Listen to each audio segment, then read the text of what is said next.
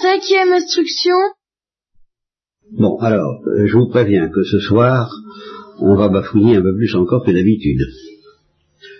Et pourquoi?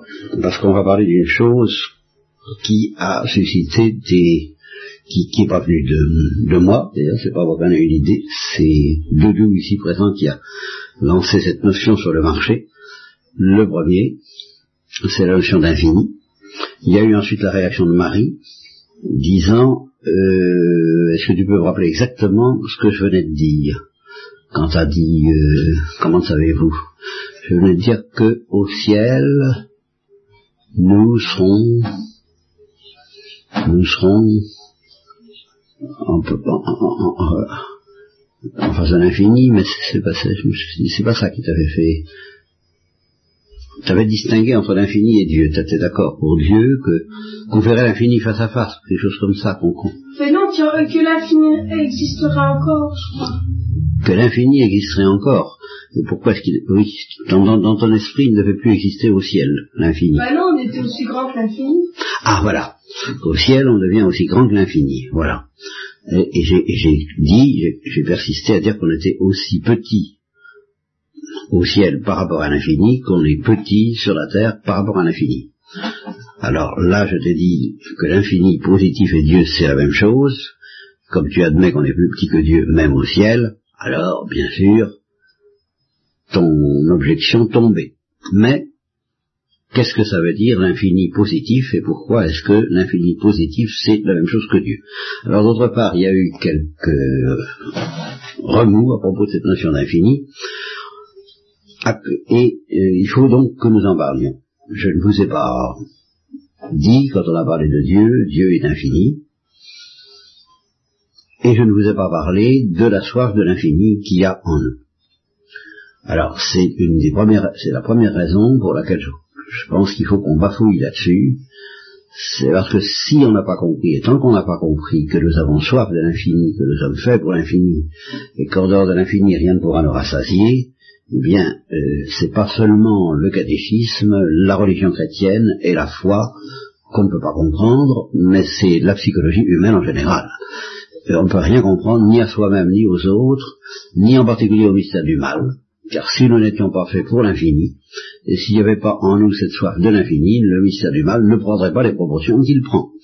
Parce que chez les animaux, il, y a le problème du mal. Il y a de la souffrance, il y a de la mort, il y a de l'agressivité, euh, il y a des combats féroces, mais il n'y a pas de comparaison possible entre ce qui se passe chez les animaux et le raffinement de cruauté dont l'homme est capable envers son semblable, et puis l'ampleur aussi des catastrophes qu'il peut provoquer par les moyens techniques qui sont maintenant à disposition.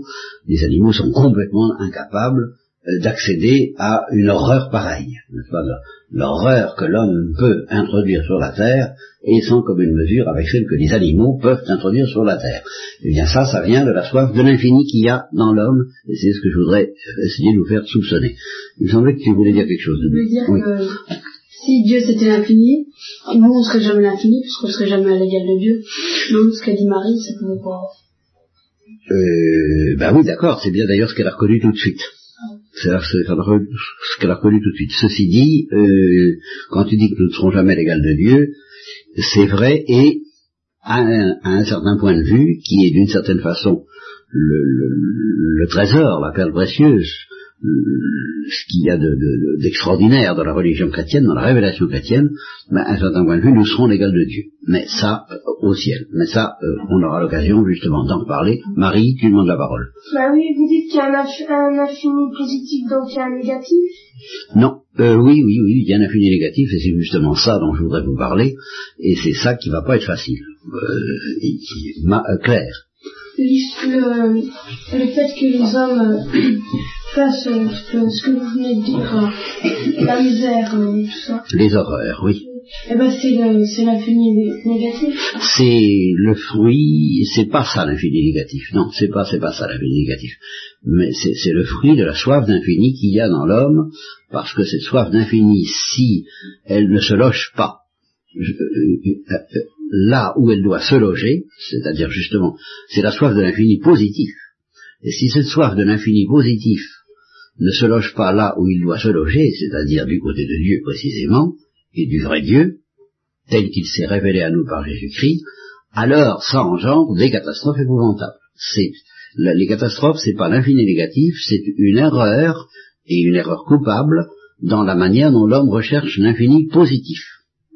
Marinon. Mais le diable, c'est infini aussi? Ah ça c'est, ça c'est intéressant. C'est peut-être l'infini euh, négatif. N'allons pas trop vite. Explique-moi euh, de quel, ce que tu veux dire, Marinon. Qu'est-ce que c'est que tu as dans la tête quand tu dis le diable est infini aussi? Bah, non, je me demande est-ce que oui, ben, c'est l'infini positif, puis le diable c'est un peu contraire de, de Dieu. Ce serait un peu l'infini négatif dans ton esprit. Je sais pas, je sais pas. Hein. Oui, oui, bon, tu, tu cherches. Bon, euh, c'est bien. Il y a quelque chose dans tout ça. Il y a de la vérité dans tout ce que vous dites, mais tout ça n'est pas facile à mettre en place. Alors, euh, je vous redonnerai la parole, hein, vous inquiétez pas, parce que mais je voudrais vous prévenir encore d'une chose. Ce, que, ce, que nous, allons dire ensemble ce soir donc, est, très difficile. Je, vous préviens, et je vous préviens d'avance que vous allez sortir de là avec l'impression que vous n'y comprenez rien. Mettons, mettons, mettons le pire, c'est ça, c'est que vous sortiez de, du catéchisme de ce soir avec l'impression que vous n'y comprenez rien. Eh bien, supposons le pire. Donc vous sortiez de là vraiment avec le, que vous n'y comprenez rien. Eh bien, sachez que vous sortirez de là avec une supériorité extraordinaire sur les adultes, sur les grandes personnes, avec une lumière, dans cette hypothèse, hein, dans le cas où vous sortez de là avec l'impression que vous n'y comprenez rien, eh bien, vous, vous sortirez euh, éclairé d'une manière bien supérieure à celle de la plupart des grandes personnes et des adultes. Pourquoi? Parce que les grandes personnes et les adultes n'y comprennent rien non plus, mais ils ne le savent pas. Oui. Tandis que... Eh bien, euh, tu euh, apprendras par expérience, euh, Marie, qu'ils ne s'en rendent pas tellement compte que ça. Ils, se contentent de ne pas y penser. Et, et, et, alors je répète, les choses que je vais vous dire, et qui sont pas faciles à comprendre, même de moi, si j'avais affaire à, des gens de 35 ans, ils, auraient les mêmes réactions que vous. Ils, diraient, euh, je n'y comprends rien. Et alors, ils sortiraient de là, alors c'est la différence avec vous, certains sortiraient de là comme vous, en disant bah j'y comprends rien, alors ils seraient aussi éclairés que vous allez l'être tout à l'heure, puisque vous allez sortir en disant j'y comprends rien. Euh, bon, et puis certains sortiront en disant qu'est-ce que c'est que cette histoire-là, ils nous embêtent et ils enverraient tout promener, et alors ça, ce serait ça, ce serait grave. Et, et c'est ce qui arrive chez beaucoup de grandes personnes qui ne veulent plus entendre parler de ces choses-là, point final. Alors ça c'est grave, c'est ce que j'appelle moi les ténèbres. Bien. Alors ceci c'est pour que vous vous découragiez pas si vous n'y comprenez rien.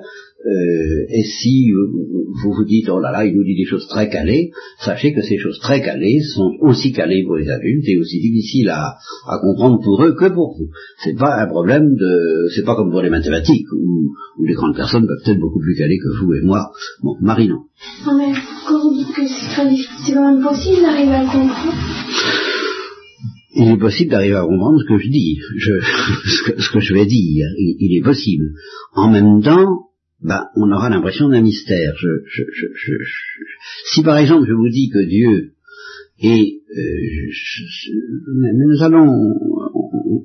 je vais répondre à ça, parce que c'est important ce que je Si par exemple je vous dis que Dieu est celui qui a créé le ciel et la terre, bon, ben, c'est extrêmement mystérieux.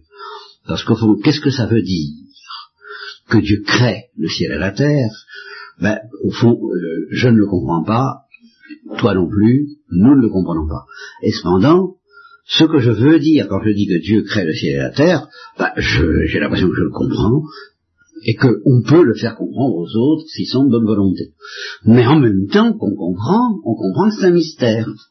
Il y, a, les deux. On comprend en sens qu'on comprend la phrase, on comprend très bien ce que je veux dire, et euh, celui qui sait que Dieu a créé le ciel et la terre en sait beaucoup plus et il est beaucoup plus éclairé que celui qui ne le sait pas, qui s'imagine par exemple que l'univers a toujours existé et que personne ne l'a fabriqué, que c'est comme ça, c'est comme ça. Il y en a beaucoup qui s'imaginent les choses comme ça, que l'univers a, existé de toute éternité, qu'il n'y a pas besoin de personne pour le fabriquer. C'est une grande lumière de savoir qu'il faut qu'il y ait un fabricateur souverain, comme dit La Fontaine, n'est-ce pas, qu'il y ait un, auteur et un créateur de toutes ces choses. C'est une grande lumière, mais cette grande lumière, c'est une étoile au milieu de la nuit, c'est-à-dire que ça nous renvoie à quelque chose d'infiniment mystérieux pour nous, et que nous ne verrons clairement que justement au ciel, à savoir qu'est-ce que ça veut dire et comment est-ce que Dieu fait pour créer euh, les choses et les hommes et les anges, qu'est-ce que leur donner l'existence. Ça, c'est un grand mystère, de sorte qu'à la fois, on peut dire qu'on comprend, on comprend très bien, on est beaucoup plus éclairé que ceux qui ne comprennent pas, mais en même temps, on a beaucoup plus que ceux qui ne comprennent pas ben, le sentiment qu'on ne comprend pas, parce qu'on est en face de quelque chose qui nous dépasse. Ah, alors, j'ai pris, quand je parlais à des garçons plus âgés que vous, j'ai pris une comparaison, et je vais vous la ressortir. Alors là, euh, c'est la comparaison de la forêt. Et ça s'applique d'ailleurs euh, aux sciences physiques, vous, allez voir. Vous, allez, ça, alors là, vous allez comprendre. C'est une image, c'est une parabole, je suppose que nous vivions tous dans une forêt, depuis toujours. Que nous soyons des sauvages, et que nous n'ayons pas de moyens de communication ni de locomotion alors on fait des marches à pied et mettons qu'on arrive à faire des marches à pied jusqu'à 30 km, alors on, peut explorer la forêt jusqu'à 30 km. Alors on, connaît à peu près les, 30 km qu'il y a autour du, village, de la hutte dans laquelle on vit, et puis au-delà des 30 km, alors là on ne sait pas. C'est le mystère. c'est la forêt. On ne sait pas ce qu'il y a. Bien. Alors donc il y a ceux qui, savent, il y a les 30 km de rayon, c'est ce qu'il y a dedans, et puis il y a... Alors je suppose qu'il y ait maintenant des explorateurs, des types qui ont plus de courage, plus de curiosité, plus de passion que les autres, et qui disent, eh bien, on va essayer d'aller voir et qui réussissent, par des moyens variés, à faire un grand voyage et à aller jusqu'à 300 km. Bien. Alors ça dure plusieurs jours, plusieurs semaines, plusieurs mois peut-être. ils font leur exploration, et puis ils reviennent au bout de trois mois et disent ça y est, nous savons. Oh, alors qu'est-ce que c'est Alors qu'est-ce qu'il y a? Alors ils décrivent. Peut-être même qu'ils ont trouvé un autre village avec d'autres gens. Euh, et alors, euh, euh, ils racontent tout ce qu'ils ont vu. C'est passionnant. C'est ce qu'on appelle la science. Ça correspond à ce qu'on appelle la science. Euh, vous voyez un peu ce que je veux dire. C'est de la géographie, mais enfin, en général, les sciences, bah, c'est quelque chose comme ça. On, examine, on observe, on, expérimente peut-être, euh, on, fait des, remarques, et puis on, met ça dans des bouquins. Hein. Euh, et puis on vous dit, voilà, description de la forêt sur 300 km de rayon. Voilà, ça c'est la science. Bien. Mais ceux qui sont profonds, qui ont un peu de, justement parce qu'ils ont eu, pourquoi est-ce qu'ils sont partis eux, alors que les autres sont restés dans leur cabane? Pourquoi est-ce qu'ils sont partis? Ils ont éprouvé le besoin de savoir ce qu'il y avait plus loin que les 30 kilomètres, c'est parce qu'il y avait en eux une soif, un désir de connaître beaucoup plus. Et justement parce qu'ils se sont des gens curieux, si vraiment ils sont de vrais savants et de vrais philosophes, c'est-à-dire de, des gens qui veulent comprendre et savoir les choses, quand ils reviennent, ils disent voilà, je vous donne toutes les, notes, il y en a pour euh, trois ou quatre cents papiers, ou trois ou quatre mille, euh, vous pouvez étudier et éplucher tout ça, mais euh, c'est très intéressant, mais c'est pas le plus intéressant. Le plus intéressant de ce que nous avons découvert, c'est que la forêt, elle fait pas 300 kilomètres, elle en fait au moins 3000.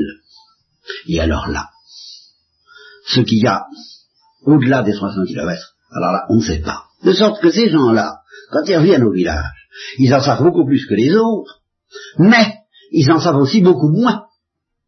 Parce qu'ils se sont trouvés devant quelque chose de beaucoup plus énorme, qui les dépasse encore bien plus.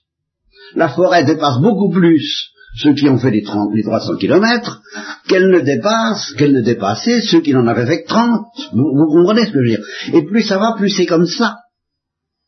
De sorte que quand tu me dis, euh, quelle est la question que tu vas poser Est-ce que est-ce qu'on peut comprendre euh, Qu'est-ce que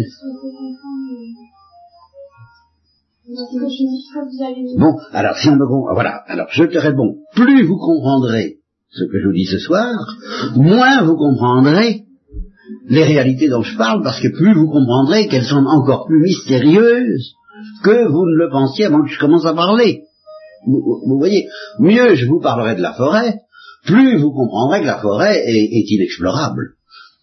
Et, plus vous serez devant une espèce de vertige qui s'appelle précisément le vertige de l'infini.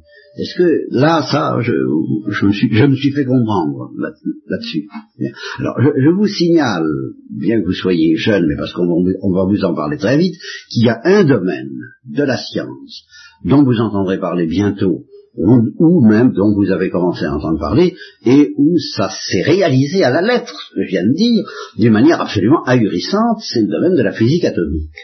Parce qu'il y a seulement 100 ans, euh, peut-être même moins, on espérait découvrir le secret de la matière, en pensant que c'était fait avec des, atomes qui étaient des toutes petites parties de matière, et qu'on allait, euh, à l'aide des microscopes, à l'aide des expériences sur la lumière, à l'aide de, tas d'autres expériences dont je vous fais dont je vous fais grâce et dont on vous parlera en classe, eh ben, savoir comment était faite la matière que et comment s'étaient faits les atomes, et puis des expériences chimiques en particulier, le fait que l'oxygène et l'hydrogène ça fait de l'eau. Bon, alors qu'est-ce qui se passe devant les phénomènes chimiques, les acides, les bases, enfin tous ces trucs dont vous entendez peut-être déjà un peu parler. Alors on s'est dit, si on arrive à découvrir le secret de ce qui se passe là, on connaîtra le secret de la matière. Eh bien, on est arrivé à découvrir ce qui se passe. Dans des proportions qui dépassent complètement tout ce qu'on pouvait espérer on, connaît maintenant la structure des atomes comme on ne la connaissait pas du tout il y a 100 ans. Résultat, eh ben, tous les savants se diront, vraiment, on ne sait plus du tout ce que c'est qu'un atome. Mais alors, encore beaucoup moins qu'on ne pouvait le savoir il y a 100 ans. Parce qu'on en sait bien l'avantage, la forêt n'a pas 300 kilomètres, elle en a des millions. Pour un savant actuel, l'atome est infiniment plus mystérieux qu'il ne l'était pour un savant d'il y a 100 ans. Précisément parce qu'il en sait trop. Plus on en sait, plus on est effaré. Vous, voyez un peu ce que je veux dire. Donc maintenant, je vais essayer de vous parler de l'infini. Alors qu'est-ce que c'est que l'infini négatif? Qu'est-ce que c'est que l'infini positif? Et puis, et puis des tas de choses qu'il y a entre les deux. Je vais... Vous pouvez toujours m'interrompre pour me poser des questions. Vous avez bien compris notre petit préambule là. Hein euh, euh, euh, bon. Alors l'infini négatif. Qu'est-ce que ça, qu'est-ce que veut dire infini d'abord dans le langage? S'il n'y avait pas quelque chose d'autre qui est justement ce qui est passionnant et que je voudrais vous faire. C'est encore une question à vous faire? Bon, s'il n'y avait pas quelque chose d'autre qui est justement ce qui est fascinant, euh, au fond, on pourrait traduire, et vous allez voir tout de suite que c'est pas ça, mais c'est pas facile de voir pourquoi c'est pas ça.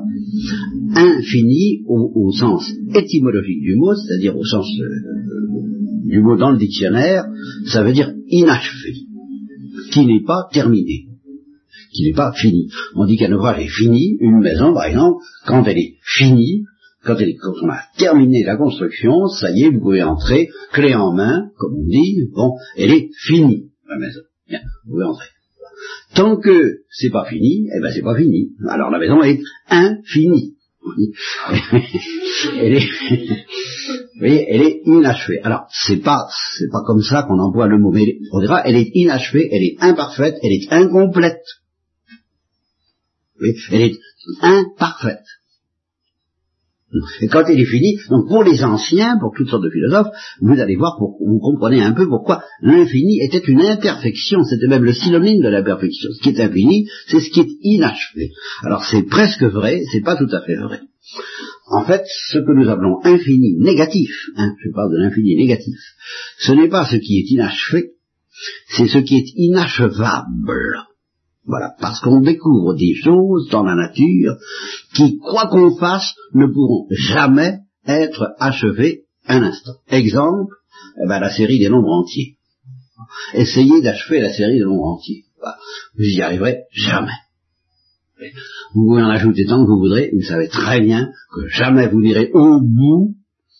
Hein, vous vous mettez à compter 1, 2, 3, 4, 5 et je vais aller jusqu'au bout. Ben, on risque de vous retrouver dans un asile. Vous comprenez? Ben oui, évidemment. C'est pas possible d'achever la série des nombres entiers. Voilà l'exemple d'un infini négatif. Marie. Ben, vous dites que c'est pour l'infini négatif ça. Mais euh, donc euh, l'infini positif est achevable? Ah, non seulement il est achevable, mais il est achevé. Voilà. Alors, bien sûr. Alors qu'est-ce que c'est Comment est-ce que je vais pouvoir vous parler de l'infini positif par rapport à ça? Eh bien, l'infini positif, ça n'est évidemment pas la série des nombres entiers achevés. Non, c'est une réalité. Je prends Dieu, je pense à Dieu évidemment, qui, d'une manière que nous ne pouvons pas comprendre, dépasse en profondeur, en extension, en, densité, ce que serait, si elle pouvait être achevée, la série des nombres entiers. C'est encore beaucoup plus. Mais c'est autre chose. Et c'est autre chose qui a toutes les perfections d'une maison achevée, et qui en même temps est beaucoup plus que ce que serait la série de tous les nombres si elle était achevable. Pour la bonne raison qu'on ne peut pas dire que Dieu est dépassé par le chiffre des nombres, on ne peut pas dire de Dieu, Dieu il peut essayer de compter, il n'arrivera pas au bout. Non, on ne peut pas dire ça. Alors qu'est-ce que ça veut dire? Est-ce que ça veut dire qu'il compte et qu'il va jusqu'au bout? Non, il a une autre manière que nous de penser les nombres, une manière que nous ne connaissons pas, que nous ne comprenons pas, mais qui est telle que lui, il n'est pas bloqué, il n'est pas euh, impuissant comme nous le sommes en face de la série des nombres. vous, voyez un peu ce que je dis. C'est ce que j'appelle l'infini positif.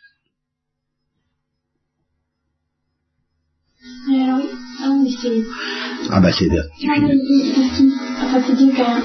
ben, c'est Dieu qui a inventé les nombres, comme je dis, il les pense, mais d'une manière telle qu'il n'est pas soumis à cette espèce de vertige que nous avons, nous, et que les gens, on n'arrivera jamais jusqu'au bout. Dieu ne peut pas dire, j'arriverai jamais jusqu'au bout. Il, arrive au bout. Mais comment fait-il? Ah ben je sais pas. Ça veut dire qu'il les pense autrement, dans, dans une lumière qui est une lumière infinie, mais d'un infini positif. Si nous avions cette lumière à notre disposition, je ne dis pas qu'on irait au bout des nombres parce que c'est contradictoire, mais on les penserait d'une manière telle qu'on ne serait pas dans cette situation de se dire j'arriverai, jamais au bout. Ah, je vous avais prévenu que vous auriez le vertige, je m'en excuse. Bien. Ceci dit, j'ai quelque chose de bien plus important encore que tout ça à vous dire. Mais déjà, euh, vous entrevoyez un peu? Ce que vous entrevoyez Bon. Alors, Maintenant, à propos de l'infini positif, donc nous laissons de côté maintenant l'infini négatif, qui veut dire inachevable, vous voyez, pour nous, de notre point de vue à nous, qui ne peut pas être achevé par nous, ni même dans notre esprit. Bien. Je prends l'infini positif, et je n'ai qu'un exemple en première vue, c'est Dieu. Eh bien, il y a deux sortes d'infini positif. Il y a l'infini positif en plein, ce que j'appellerais en, plénitude. C'est l'infini positif normal, c'est Dieu. Mais il y a un autre infini positif. Et alors là, vous allez euh, sauter sur une mine, je vous préviens, et en même temps, euh, il faut que vous arriviez à comprendre ça un jour. Parce que c'est, c'est, pas la peine que je vous fasse une catéchisme si j'arrive pas à vous faire comprendre ça. C'est, c'est toute votre vie qui va se jouer autour de ce que je vais vous dire là, si vous allez le comprendre ou pas. Il y a donc un infini positif que j'appelle plein ou en plein. La plénitude, c'est Dieu, et il y a un infini positif que j'appellerais un infini positif en creux. Et qu'est-ce que c'est? Qu'est-ce que ça veut dire? Eh bien, l'infini positif en creux, c'est notre âme ou notre intelligence. Et ça veut dire ceci, c'est que notre intelligence est capable de recevoir toute lumière qui lui soit offerte, à condition qu'elle soit suffisamment préparée pour ça, mais enfin, elle est radicalement capable d'accueillir tous les, tous les objets, toutes les réalités qu'on peut lui mettre, si j'ose dire, sous le nez ou sous les yeux. Autrement dit, la capacité de notre intelligence est aussi infinie que la capacité divine. La seule différence, c'est que la capacité divine est pleine, la capacité de l'intelligence divine est pleine, il sait tout, et que la capacité de notre intelligence est creuse, nous pouvons tout savoir, mais nous avons tout à apprendre et à recevoir. Et ce qu'on appellera la béatitude, le bonheur, le ciel, eh ben c'est que nous saurons tout, parce que notre intelligence sera pleine comme celle de Dieu, et c'est en ce sens-là, au doudou, que nous serons semblables à Dieu. Marie, à toi la parole. Alors comme ça, on va tout savoir. Oui mais à la manière dont Dieu, sait tout. Parce que quand on voit Dieu face à face, c'est justement le privilège exorbitant de notre intelligence, c'est que cet infini en plein qui est Dieu, eh bien nous sommes capables de le voir face à face. Alors à ce moment-là, on voit tout comme Dieu.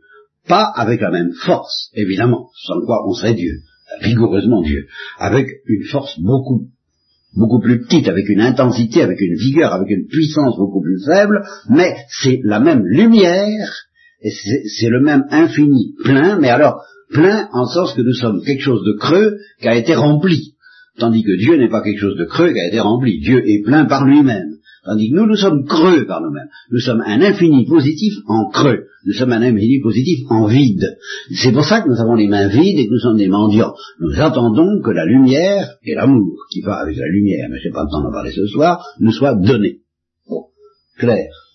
Euh, quand il meurt, est-ce qu'il a, est-ce que son intelligence est complètement vide ou alors il a quand même un, ah, il a un commencement. Ça, nous en parlerons. Alors y a, y a, ça se fait pas. On passe pas brusquement de zéro à, l'infini, à l'infini positif. alors ben, le purgatoire sur la terre pour les saints. Le purgatoire sur, pour les saints se fait sur la terre, de sorte qu'au moment de leur mort, ils entrent effectivement dans la plénitude de la lumière. Ben, alors ça, euh, n'anticipons pas. Euh, c'est pas tout à fait. Euh, c'est pas tout à fait zéro. Il passe pas tout à fait de zéro à l'infini. Hein. Il, y a, y a un petit début. Mais tout de même, à un certain point de vue, il y a un passage absolu, parce que tant qu'il n'est pas mort, il est dans ce qu'on appelle l'obscurité de la foi. Et quand il voit Dieu face à face, il est dans la lumière. alors là, il y, a, il y, a, une coupure nette. Avant, on ne voit pas le visage de Dieu. Et une fois qu'on meurt, si on est un saint, on voit le visage de Dieu.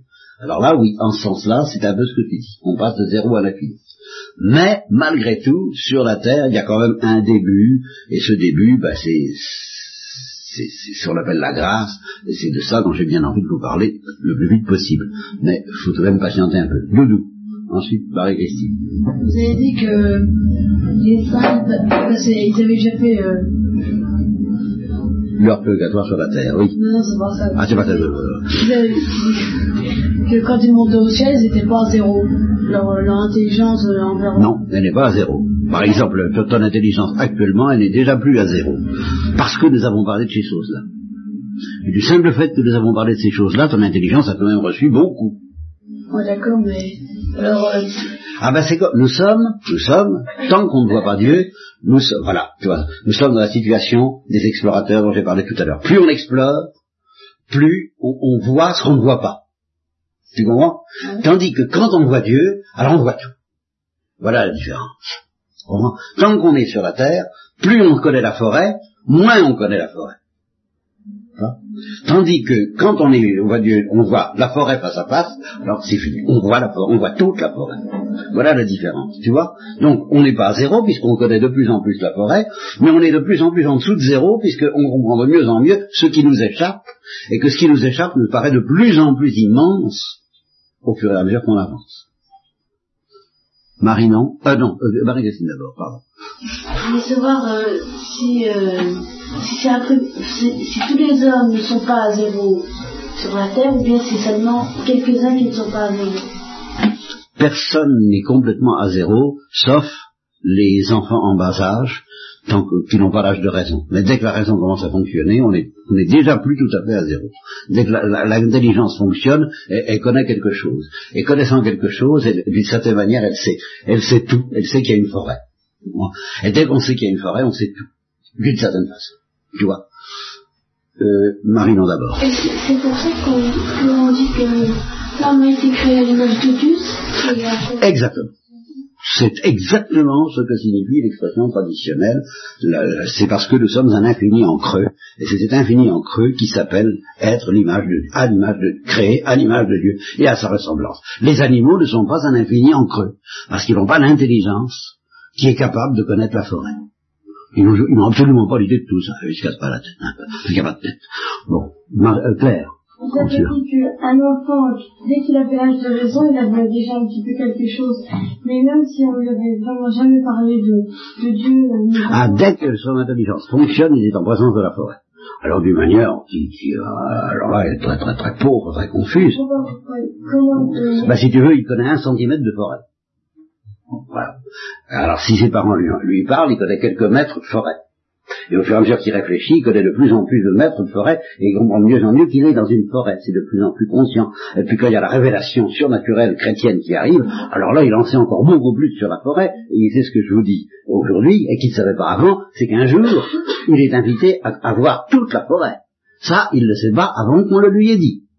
Hein. Mais dès qu'il commence à avancer, il, est, il, a un tout petit centimètre ou millimètre de forêt, et eh ben c'est tout de même être déjà en voisin de la forêt. Marie, Marie d'abord.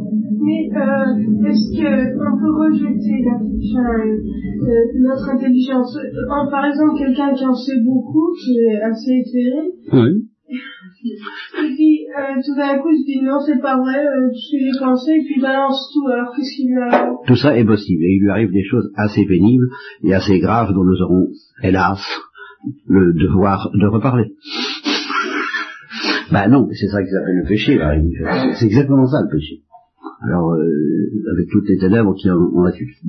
Alors, euh, ce qu'on vient de dire, c'est un peu ce qu'a dit Dieu. Euh, il faut si je pouvais être à l'image des petits-enfants. Ah ben, alors là, qu'est-ce que j'ai à faire? C'est-à-dire que les petits-enfants, ce sont des êtres qui en savent pas beaucoup, mais qui sont entièrement ouverts à en savoir davantage. Au fond, c'est ça, C'est celui qui euh, il, connaît un millimètre, ou un centimètre, ou dix mètres, ou, trois mille mètres, car des grands savants peuvent être des enfants, mais il voit surtout ce qu'il voit pas.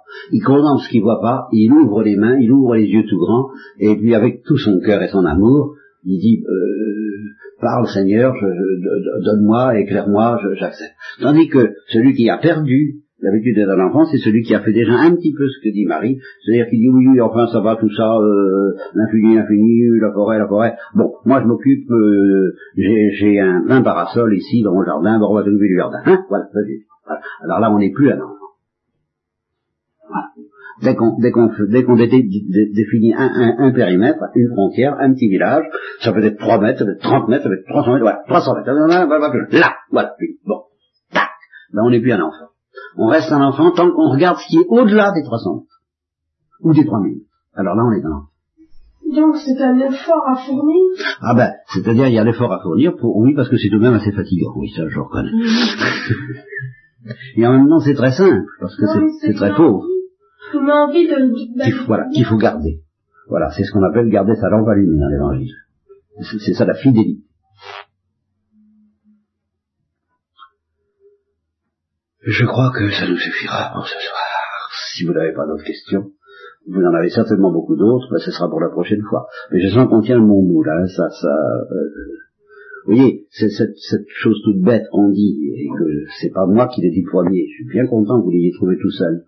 Que Dieu a créé l'homme à son image et à sa ressemblance. Vous voyez tout ce qu'il a fallu que je vous dise pour que vous commenciez à comprendre la, profondeur et l'énormité de ça.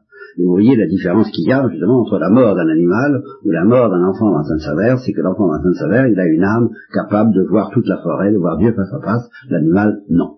C'est pour ça que c'est pas pareil de tuer un enfant ou de tuer un homme ou même un petit enfant. Voilà. Terminé pour ce soir.